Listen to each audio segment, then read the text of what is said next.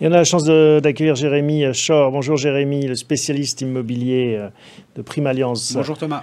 Alors, euh, compenser l'inflation avec des unités de compte immobilière, c'est vrai que l'inflation, ça peut être un sous-jacent hein, qui va nous occuper encore euh, sans doute quelques mois, voire quelques années.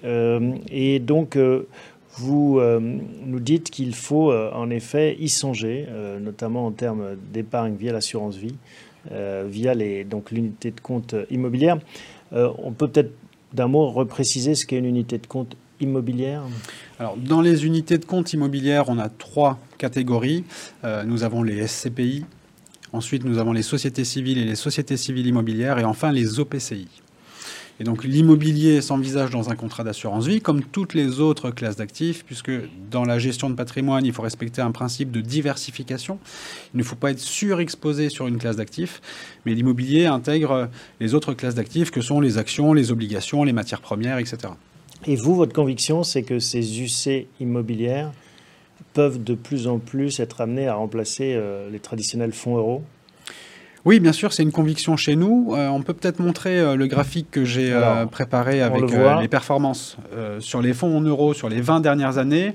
On ne va pas faire le détail des performances, mais pour faire simple, on est passé de 5% à près de 1%. Donc aujourd'hui, on se rend compte que avec l'inflation qui est de l'ordre de 6% par an, si on a 1% de performance sur un placement, on perd de l'argent à la fin de l'année. Donc aujourd'hui, on est persuadé effectivement que euh, la classe d'actifs de l'immobilier va pouvoir permettre de euh, pallier à cette euh, baisse de taux sur le fonds euro. Nos clients sont conscients qu'il faut se couper aujourd'hui, en tout cas en partie, de cette garantie en capital, puisque pour rappel, il y a plus de 80% des placements en assurance vie qui sont composés des fonds en euros. Ça veut dire qu'on est dans un pays très prudent où on recherche la sécurité avant tout. Et donc à nous de les conseiller évidemment. Alors il faut toujours respecter aussi certains principes. Euh, on investit dans de l'immobilier quand on est prêt à investir sur le long terme. On investit aussi sur de l'immobilier quand on a euh, un objectif de performance cohérent avec la classe d'actifs de, l'immobilier. Si on veut faire 10% de performance euh, sur deux ans, on n'ira pas investir sur des unités de compte immobilières en assurance vie. Donc à partir du moment où on a déterminé avec notre client un objectif de performance et une durée d'investissement, souvent, euh, la classe d'actifs de l'immobilier répond bien à ces critères. Et alors, c'est quoi l'objectif cible de performance pour vous dans ces UC euh, immobilières? En moyenne, dans les unités euh, de compte immobilière, on est à 4% à peu près de, de, de performance. si on détaille un peu, les SCPI, l'année dernière, ont fait 4,49% de distribution, sachant que dans les SCPI, vous savez que vous avez deux composantes de performance. Vous avez la distribution, mais la valorisation aussi du prix de la part. Donc on arrive en 2021 sur une performance globale à 5,85. La plupart des euh, prévisions pour 2022 et euh, d'une distribution à 4,50, donc on resterait stable avec aussi, on a connu hein, tout au long de l'année des revalorisations de prix de part. Et sur les unités de compte type SC, SCI, on est entre 3 et 5 généralement pour ce qu'on appelle des véhicules généralistes. Et vous avez quelques véhicules spécialisés, de plus en plus d'ailleurs. Euh, quelques exemples, Via Génération, qui est une unité de compte qui a investi sur du viager immobilier, a délivré une performance de 5,79 en 2021.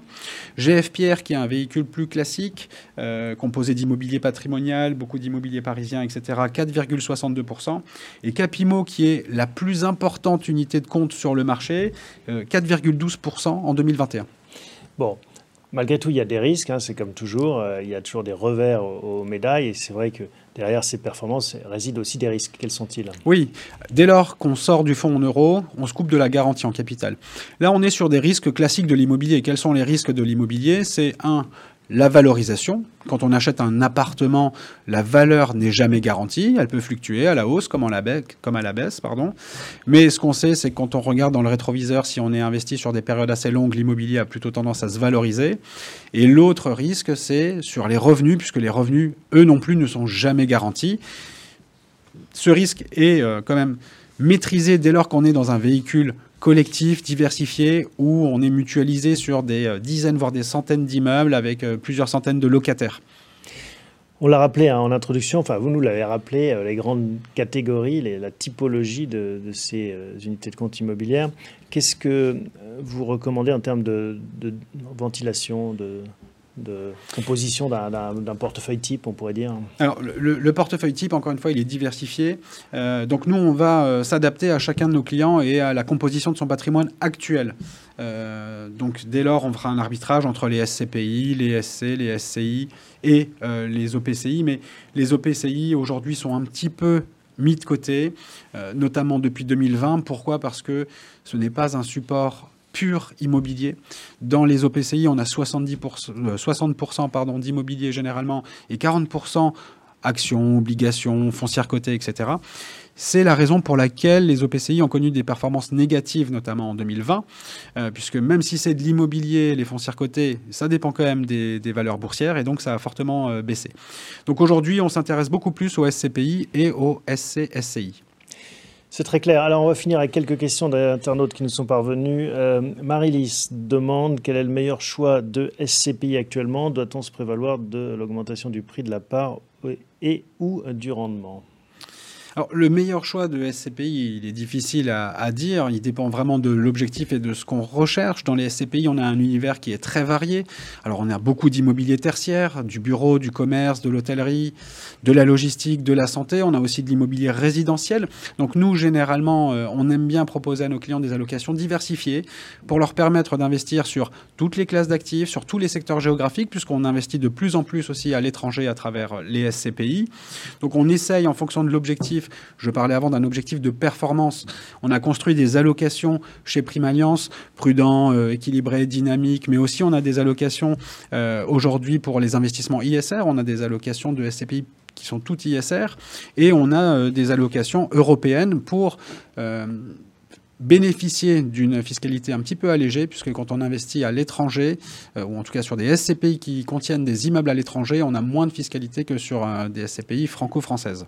Alors une question euh, de Jean-Paul qu'on a plus ou moins traitée quand même auparavant, c'est le taux de rendement 2022 SCPI. Qu'est-ce qu'on peut espérer? On devrait atterrir autour de 4,50. Il est un peu tôt, puisqu'aujourd'hui on ne connaît que la distribution des trois premiers trimestres de l'année. Il y aura une quatrième distribution qui interviendra fin janvier 2022 2023 pour le dernier trimestre 2022. Mais euh, si on regarde ce qui a été distribué par les sociétés de gestion euh, sur les trois premiers trimestres, on devrait atterrir autour de 4,50, peut-être un peu plus, parce que c'est souvent un trimestre de rattrapage. Généralement, les sociétés de gestion sont assez prudentes sur les premiers trimestres et elles délivrent un petit peu plus au dernier trimestre.